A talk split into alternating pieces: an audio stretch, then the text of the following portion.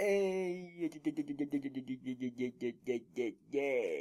Welcome to Next Bubas Night Show, tu podcast oficial y favorito para conocer y encontrar miles de historias interesantes. Hoy conocerás el breve relato de la humanidad. Si en algún momento de tu vida te hiciste la pregunta de dónde surgió el primer ser humano, espero que este episodio aclare un poco tu mente. Regresemos hace unos 13.500 millones de años.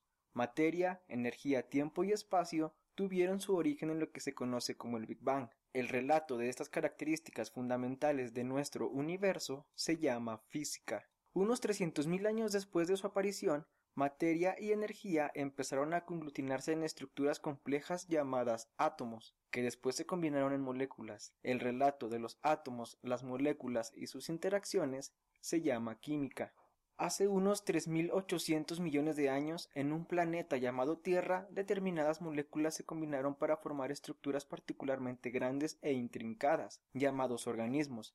El relato de los organismos se llama biología. 70.000 años más tarde, organismos pertenecientes a la especie Homo sapiens empezaron a formar estructuras todavía más complejas llamadas culturas. El desarrollo subsiguiente de estas culturas humanas se llama historia. Tres revoluciones importantes conformaron el curso de la historia. La revolución cognitiva marcó el inicio de la historia hace unos 70.000 años. La revolución agrícola la aceleró hace apenas 12.000 años. La revolución científica que se puso en marcha hace casi 500 años bien podría darle fin a la historia y construir algo completamente diferente. En este episodio me gustaría traer el relato sobre el primer ser humano.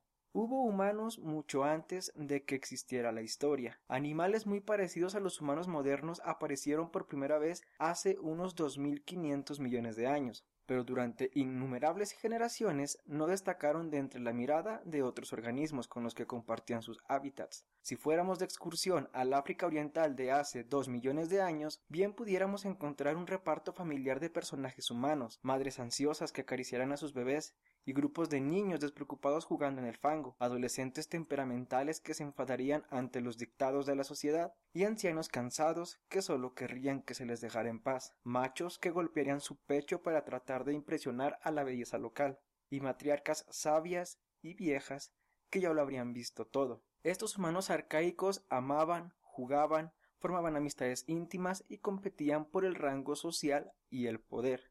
Pero también lo hacían los chimpancés, los babuinos y los elefantes. No había nada de especial en ellos, nadie, y mucho menos los propios humanos, tenían ninguna idea de que sus descendientes caminarían un día sobre la luna, dividirían el átomo, escribirían libros de historia o posiblemente escucharían podcast en una cosa llamada celular. Lo más importante que hay que saber acerca de los humanos prehistóricos es que eran animales insignificantes, que no ejercían más impacto sobre su ambiente que los gorilas, las luciérnagas o las medusas. Los biólogos organizan a los organismos en especie. Se dice que unos animales pertenecen a la misma especie si tienden a parearse entre sí, dando origen a descendientes fértiles. Caballos y asnos tienen un antepasado común reciente y comparten muchos rasgos físicos, pero muestran muy poco interés sexual mutuo. Se aparean si se les induce a hacerlo. Sin embargo, sus descendientes llamados mulas son estériles. Por eso las mutaciones en el ADN del asno nunca pasarán a las del caballo o viceversa. Se considera que los dos tipos de animales son dos especies distintas, que se desplazan a lo largo de rutas evolutivas separadas. En cambio, un bulldog o un spaniel, ya estoy hablando de perros, pueden tener un aspecto muy diferente, pero son de la misma especie.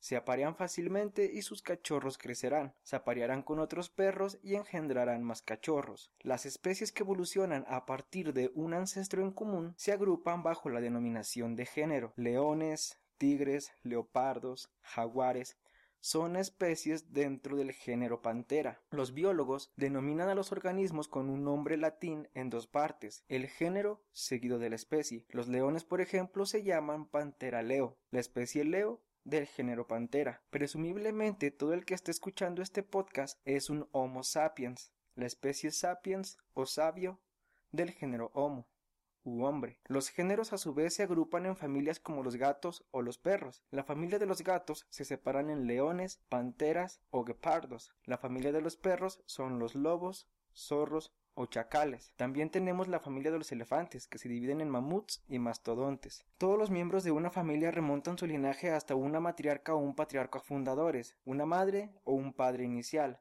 Todos los gatos y los leones comparten un antepasado felino en común, que vivió hace aproximadamente unos 25 millones de años. También nosotros, el Homo sapiens, pertenecemos a una familia. Este hecho banal ha sido uno de los secretos más bien guardados de la historia. Durante mucho tiempo Homo sapiens prefirió considerarse separado de los animales, un huérfano carente de familia, sin hermanos, ni primos, y más importante todavía, sin padres. Siempre nos hemos considerado como una especie especial o superior, pero eso no es así. Nos guste o no, somos miembros de una familia grande y particularmente ruidosa, la de los grandes simios. Nuestros parientes vivos más próximos incluyen a los chimpancés, los gorilas y los orangutanes.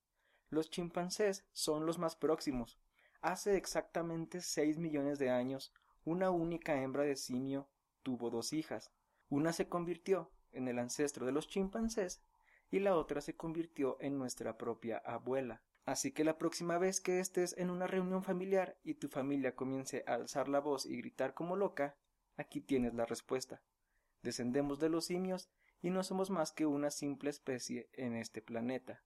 Gracias por escucharme, espero que la información que te compartí este día sea de utilidad para ti en tu vida cotidiana. Sin más información por el momento me gustaría que leyeras el libro de Animales a Dioses. Nos vemos en un próximo episodio.